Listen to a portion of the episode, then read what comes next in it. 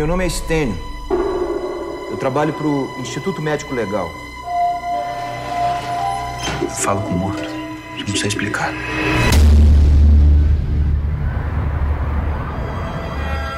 aqui o hospital. Que o fim da linha. Passou pro outro lado. Foi preso, né? Tá sabendo demais. Se eu conto aqui o que vocês me contam daí, pode me trazer desgraça. Longe demais. Estamos aqui começando mais um episódio do Saco de Ossos e hoje eu converso com o jornalista e escritor Marco de Castro. Eu quero agradecer a sua presença e a sua disponibilidade para estar aqui com a gente hoje, Marco. Valeu demais. Ô Marcelo, eu que agradeço aí o convite, cara, participar do podcast. Para quem ainda não ligou o nome à obra, Marco é autor de Morto Não Fala, o conto que deu origem ao filme de mesmo nome lançado em 2019 nos cinemas brasileiros, com direção do Denison Ramalho. O Denison, aliás, esteve aqui no Saco de Ossos no episódio 9 e foi um papo bem legal, então eu recomendo que todo mundo ouça assim que puder. Vamos começar falando já do Morto Não Fala. O Opa. filme do Denison Ramalho é a adaptação de um conto seu, né, de mesmo nome, publicado no blog Casa do Horror. Pela Sim. postagem que tá lá, foi publicado no dia 7 de setembro de 2004.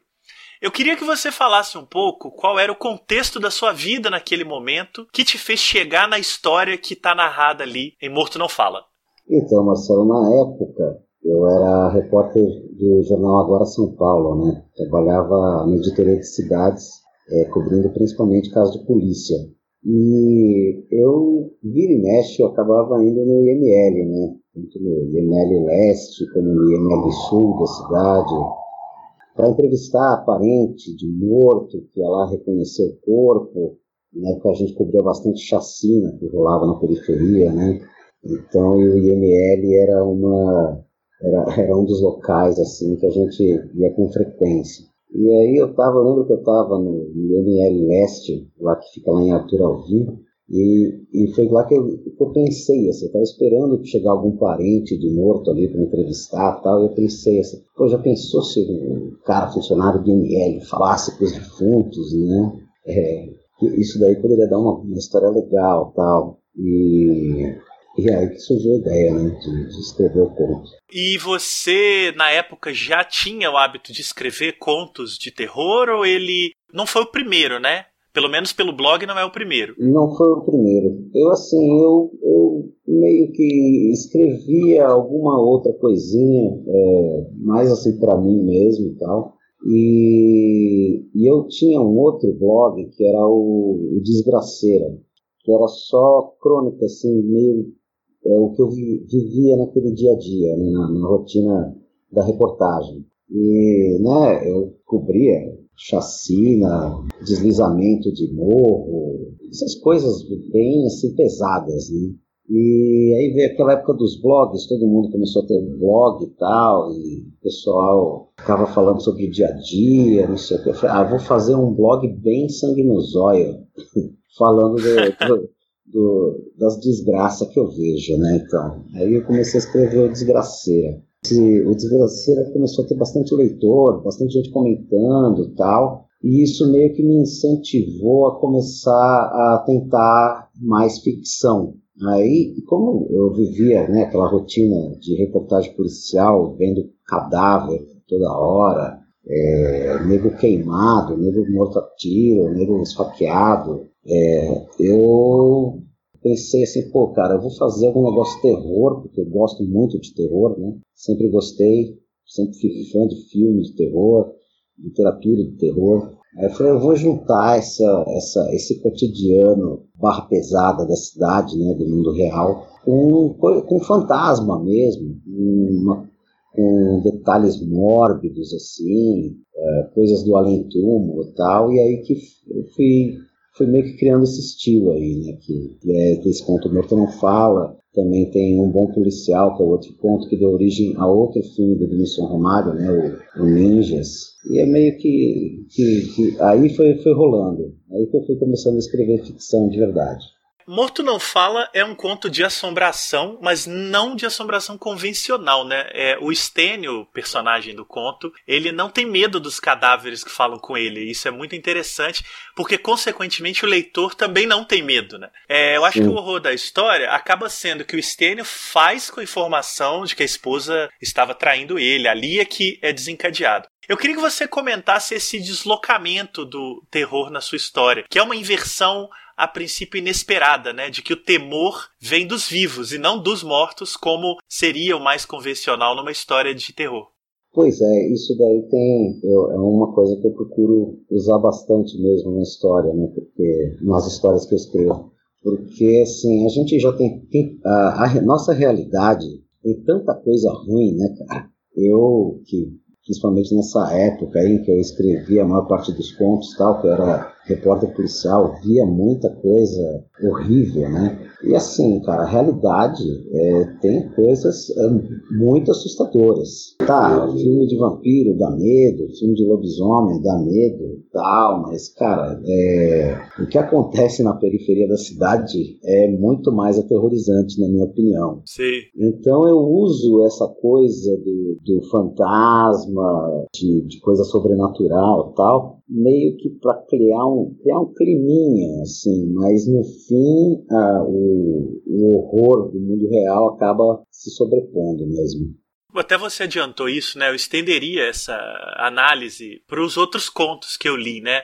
Acho que histórias como Aniversário, Gol do Corinthians e o próprio Um Bom. Policial que você citou, que virou o filme do Denison, Ninjas, todos são impulsionados por ações desse mundo mais concreto, né? Que perturbam os personagens depois. Você tinha outras inspirações nessa época, além da sua vivência de repórter de crimes? Eu queria saber se você também lia ou via filmes que te é, estimulavam a escrever essas histórias baseado nas suas experiências. Eu também queria saber que idade você tinha na época, né? Porque você é muito jovem hoje, então eu imagino que você era um super jovem na época. Sim, eu era garotão, né? Tinha, hoje eu tô com 41, né? Eu tinha uns 20 e poucos anos ali, né? É... Foi um dos seus primeiros trabalhos no jornalismo, imagino. Sim, foi, é, o, o, eu comecei minha carreira né, no, no jornal agora, como uh, estagiário, né, no ano 2000. E aí fui contratado depois como repórter e tal, já caí nessa, nessa especialização aí da, da reportagem policial.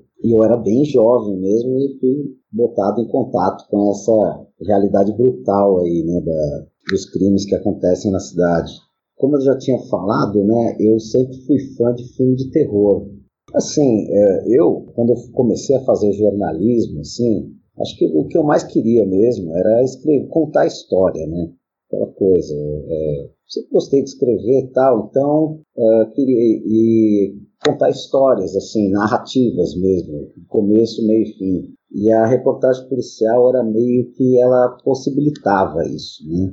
Uh, você apura ali como é que aconteceu, a que horas foi, é, quem ouviu, quem escutou, ouviu o que, você coloca ali o texto sempre na sequência tal. Então, eu já vivia uh, aquela realidade né, no, no, dia a dia e tal, e assim, e ao mesmo tempo eu assistia muito filme de terror. É, eu sempre fui, eu sou muito fã do John Carpenter, né? Gosto de todos aqueles uh, filmes de terror slasher dos anos 80, né? O Sexta-feira 13, Hora do Pesadelo, Halloween e os classicões do terror, né?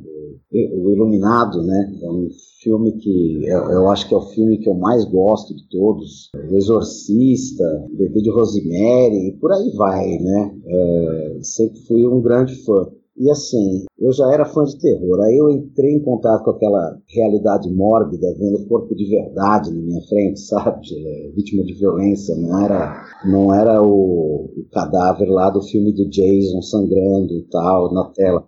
Era, uma, era uma coisa real, sabe? E, cara, acabou sendo meio natural para mim juntar as duas coisas, assim, quando eu comecei a escrever. E é, é isso.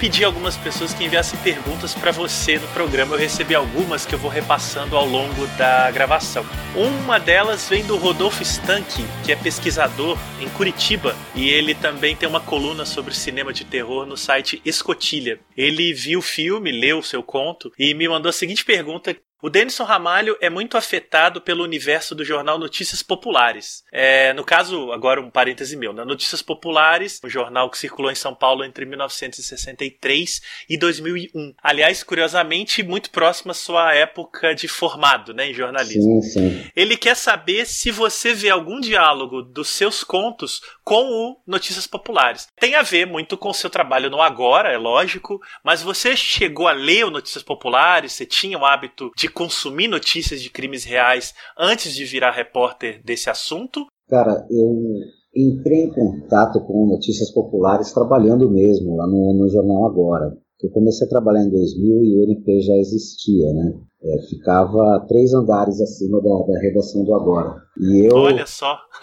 então você era vizinho do Notícias Populares? Sim, é, eu conheci lá o pessoal, né, os repórteres e tal. Quando eu fazia na época, né, é, quando eu fazia madrugada, às vezes uh, eu estava sem celular, celular era um negócio meio era luxo, né, naquela época, o celular da redação Sim, tinha um só, sempre estava quebrado e tal, e o pessoal do Notícias Populares, todo mundo tinha celular ali, fotógrafo, muitas vezes assim eu ia fazer plantão de madrugada, a gente saía junto, assim, né? O carro do agora sempre seguindo o carro do Notícias Populares, assim. Então a gente ia para altas quebradas, né? É muito legal. E você trabalhou nessa época já no finalzinho do Notícias Populares, né? Ele acabou em janeiro de 2001, então você pegou ali praticamente a despedida do jornal. Então, quando eu comecei a trabalhar no, no Agora, como estagiário, né, é, em 2000, Notícias Populares ainda existia. E, cara, uh, eu, na, na, faculdade, eu tinha mais costume de ler os jornalões, né, Folha de São Paulo, o Estado de São Paulo tal. Entrando no Agora, eu tive contato com esse universo aí da, do jornalismo popular e com o Notícias Populares. Cara, o Notícias Populares era o jornal que eu mais gostava de todos, assim, nessa época. Eu chegava na redação, era o primeiro jornal que eu pegava para ler, e puta, dava muita risada com os títulos, e até com o estilo do texto, né, que, que o jornal tinha. E, cara, me influenciou também para escrever, assim, o jeito que uh, a reportagem do NP era contada, bem crua, assim, né, e com um certo, alguns textos ali com um certo sar sarcasmo, humor negro e tal, creio que me influenciou, assim. E quando, eu, quando o NP acabou, uh, eu fiquei bem triste. Notícias populares. Nada mais que a verdade. Legal, Marco. E eu vou pedir que você leia um trecho de algum conto seu. Quero que você me diga qual e por que, que você escolheu esse trecho. Cara, eu vou ler do Morto Não Fala mesmo, né?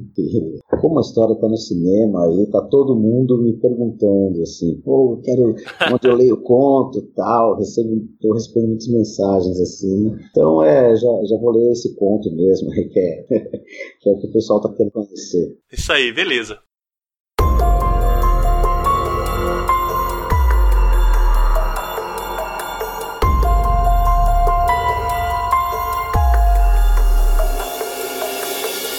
Já havia dois anos que Stênio trabalhava de madrugada.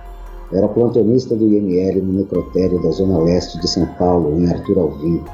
No início, suportava bem a solidão.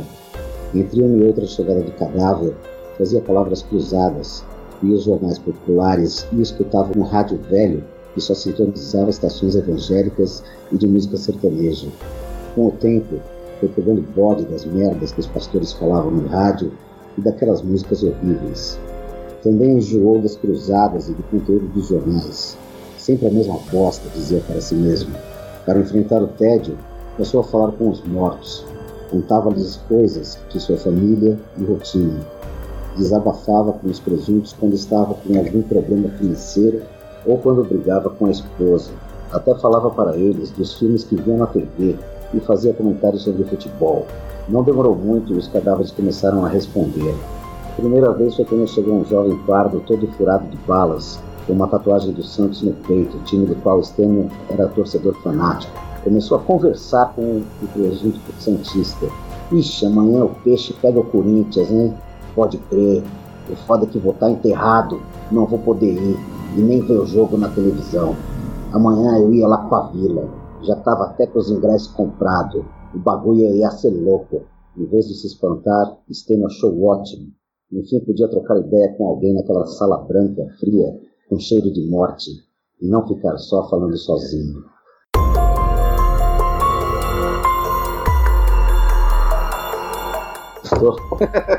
Muito bom. Legal, Marco, muito bom. Você tem um vozeirão e eu sei que você é vocalista de banda de punk rock, né? Sim, cara, canto em duas bandas punks. Eu canto no Coice e no Aparelho. E escreve músicas também? Escrevo músicas, componho, faço os riffs de guitarra e escrevo muita letra. E as letras também desse universo violento, macabro? Cara, é, algumas sim. É, tenho no Coice, por exemplo, é, uma música que se chama Autoridade, que fala de violência policial, né? Bom, é, é, banda punk, né? Aquela coisa. É música, é, né? inevitável, é música né? de protesto, né, cara? Eu só também eu só, eu falo de desgraceira, né? Fala de polícia, de pobreza, fala de, é, de injustiça, né? Aquela coisa. Eu até uh, outro dia até uma, um, me perguntaram isso numa entrevista também, né, da, minha, da relação entre a música e os contos tal. Assim, é, do mesmo jeito assim que eu não escreveria, eu não me imagino escrevendo um conto de amor, assim, uma história romântica tal. Eu não consigo é, me imaginar fazendo música bonitinha, romântica, assim, né? tem que ser é, é, é, sempre para chocar, sempre para causar, para mexer com a pessoa mesmo. Assim.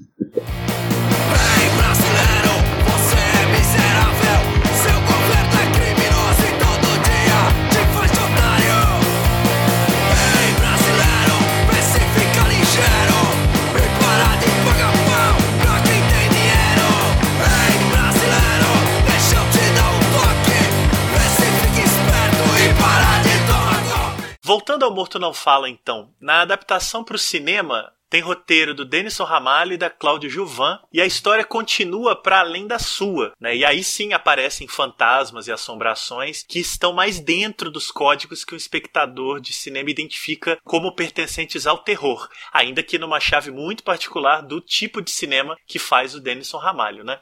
Eu queria saber o que você achou da adaptação, especialmente dessa espécie de continuação que o filme dá pro conto. Cara, eu gostei, gostei bastante. É, eu fui acompanhando, né, é, enquanto eles estavam escrevendo, assim, é, de tempos em tempos o, o Denison me, me mandava o roteiro, perguntando, ah, e aí, o que você achou, tal, não sei o quê.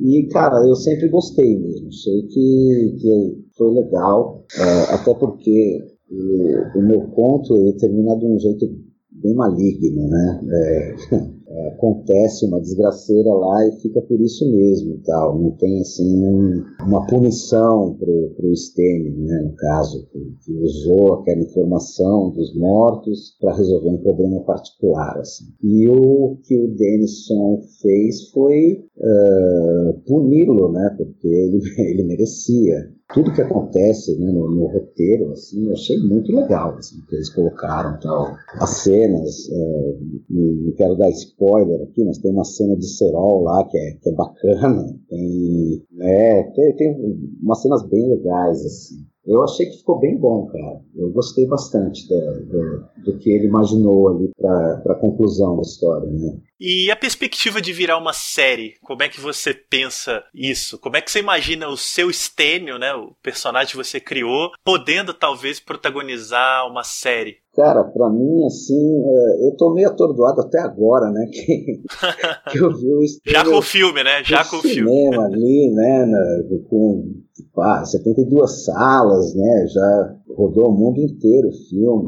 Pra mim até, até parece sonho, né, cara? Porque foi um, continho ali que eu escrevi 15 anos atrás sem pretensão nenhuma, né? Porra, eu acho demais, cara. Eu, pra mim, assim, dá um, um grande orgulho, assim, ver, assim, as proporções aí que os personagens que eu criei, que a minha obra tá, tá tomando, né? E, cara, sou muito agradecido ao Denison, né, meu? Ele eu conheci o Denison quando eu, no ano que eu escrevi Morto Não Fala, né, 2004, que eu mandei o blog para ele, ele leu, gostou, já tomou, já me chamou para tomar uma cerveja, falou que queria fazer filme, aí depois rolou, escrevi um bom policial, ele resolveu fazer um ninjas em cima do bom policial, então é um cara que, que gosta muito do que eu escrevo, assim, e, pô, foi uma, uma das melhores coisas da minha vida foi eu ter entrado em contato com ele, né, cara. E vocês têm em comum também essa paixão pelo punk rock, né? Sim, o Denison curte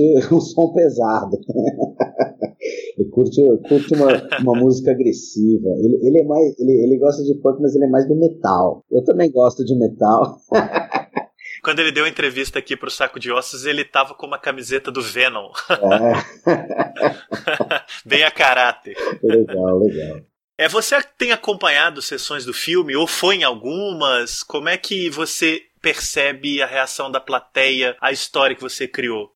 Com plateia, sim, eu vi o filme três vezes, né? Eu vi um filme é, antes do ano passado, é, só eu, Denison e algumas pessoas ali da produção e as últimas três vezes eu vi com plateia, assim, e, sempre, e é muito legal, cara, porque Uh, pelo menos as pessoas que eu converso, assim, elas pareceram bem empolgadas, assim, com o filme, pareceram ter gostado bastante e, assim, uh, impressionadas, assim, por, por aquele filme ser brasileiro, sabe? Um terror brasileiro, assim, com nível de, é, de produção internacional, né? Que a gente está acostumado a ver só filme de, de Hollywood e tal. É, eu tô, tô muito feliz, assim, com, com a reação do público, cara, com as pessoas que assistem. Morto Não Fala está circulando pelo mundo já há bastante tempo, você mesmo lembrou isso daí, e está sendo muito elogiado e premiado pelos festivais por onde passou. Agora está em cartaz no Brasil, a gente está gravando isso no dia 14 de outubro de 2019. Para você, no seu cotidiano de jornalista e como você lembrou de alguém que criou essa história há muitos anos atrás, sem maiores pretensões, a repercussão do filme te impacta de alguma forma? Para além desse orgulho interno, você sente algum tipo tipo de impacto de ter o seu conto adaptado para um filme que está projetado no mundo todo? Porque o Brasil, até pelo que você mesmo disse, tem uma recepção muito baixa ao filme de horror. Mas no mundo, né, o cinema brasileiro de horror é muito visto e o próprio filme está na plataforma Shudder, que é o maior canal de streaming de horror no mundo. Então, Morto Não Fala, ele de fato está circulando por aí. Isso te impacta de alguma maneira? Cara, segue o mesmo. Talvez menos eu, desgraceira, não sei se hoje você é repórter policial inclusive, ainda. Inclusive fiz plantão nesse último fim de semana. Na polícia não, né? Não, não. Agora, atualmente eu, eu edito a home do, do R7, né?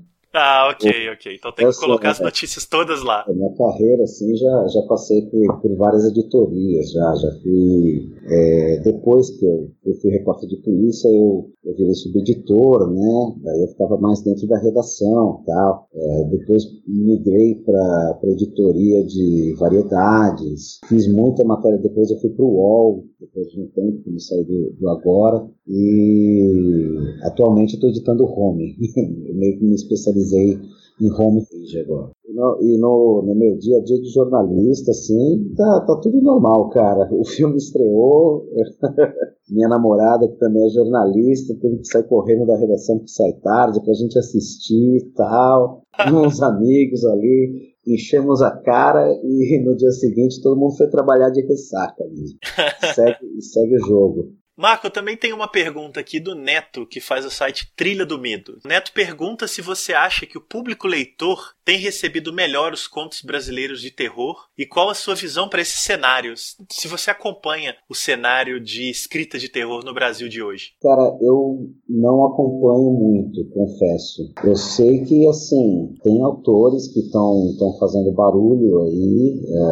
É eu vejo na, na, nas prateleiras da livraria que tem bastante título de terror. E tem a editora Darkside, né, que tá, tá, tá dando uma chance aí para uma galera. Mas eu confesso que eu não leio muito o terror produzido aqui no Brasil. Eu leio muito Stephen King ainda, sempre. E também leio muito livro policial, assim. É, por falar em, em, literatura brasileira, assim, o que eu gosto mesmo é, é Rubem Fonseca, sabe? Sim, é. sim. Até seus contos têm muito diálogo com o Rubem Fonseca, sim, eu acho. É, aquele estilo, né? É aquela coisa seca. É, é isso. Bem, bem violenta, assim. É, e um estilo também muito urbano, muito dos sentimentos de viver numa grande cidade violenta e opressora, né? E em ambientes normais, porém afetados por essa opressão. Você lê histórias de terror desde muito novo? Qual que é a sua, qual que é o seu histórico com literatura de horror? Cara, eu assim, quando eu era criança, né, uh, e comecei, comecei assim com, com 11 anos a ver filme de terror, né? E minha mãe viu ali que eu gostava de, de, daquilo, né? E ela, assim, ela começou me dando o Agatha Christie para ler, né? Que era trama de assassinato, né? Mistério e tal. É isso. Eu gostei. Quebra-cabeças, né? Pois é. Eu, eu, gostei e tal. Daí ela pegou e me deu Psicose para ler. Livro do Robert Bloch. Sim. Ah, legal. E, cara, eu pirei, né? Aí eu peguei, já fui ler O Exorcista, né, do William Peter Blatty na sequência, e aí comecei a pegar Stephen King e Clive Barker, né, cara. Carrie, a Estranha, os contos de sangue lá, os livros de sangue de Clive Barker e tal.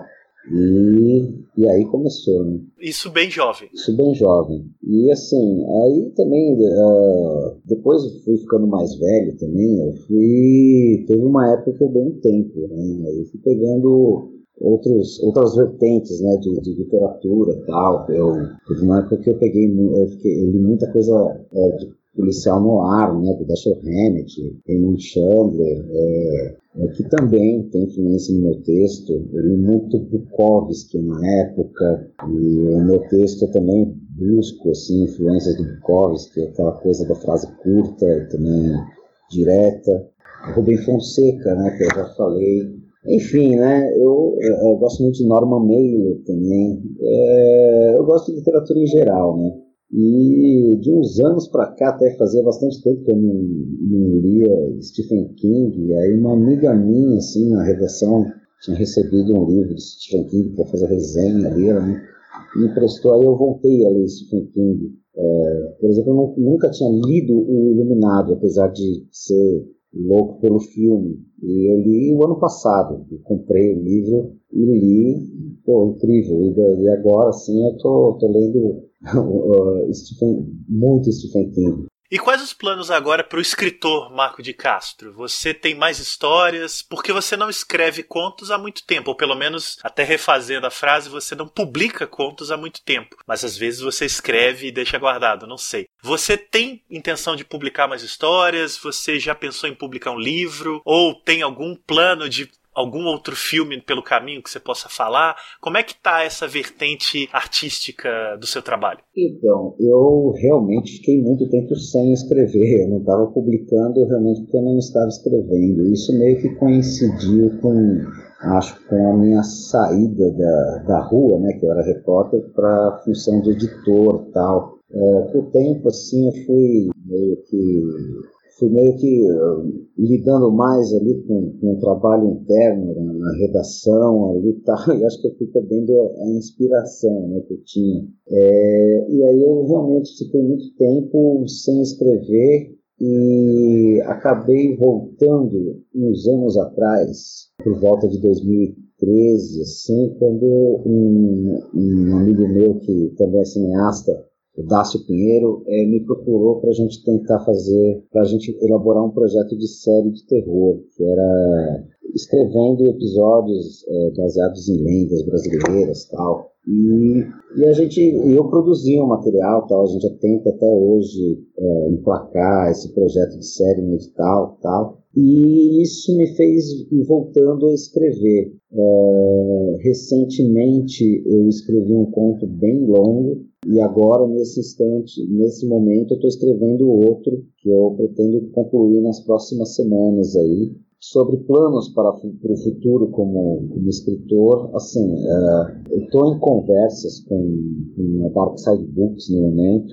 a gente está vendo aí se publica uma coletânea de contos meus, e aí no caso já entraria uh, o material do Casa do Horror, assim, alguns contos ali, e um material inédito também, né? E é isso, cara. A gente está conversando e, e, vamos ver no que dá. Eu espero que dê tudo certo e que saia um livro meu em breve. Esse conto que você disse que escreveu, muito longo, ele não está publicado, não, ainda é inédito. Não está publicado.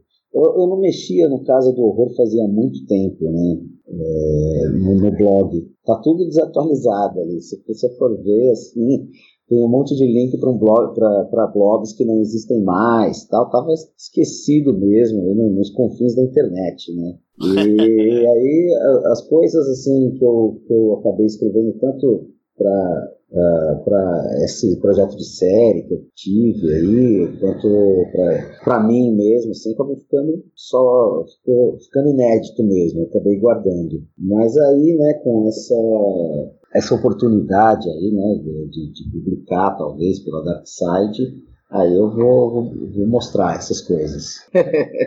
Você teria um título já, não? Não, não Ou pelo menos um cara. título que você tivesse vontade? Casa do Horror não é o caso. Não, acho que não. Uh, eu, vou, eu vou ver com os caras ainda, vamos conversar sobre isso.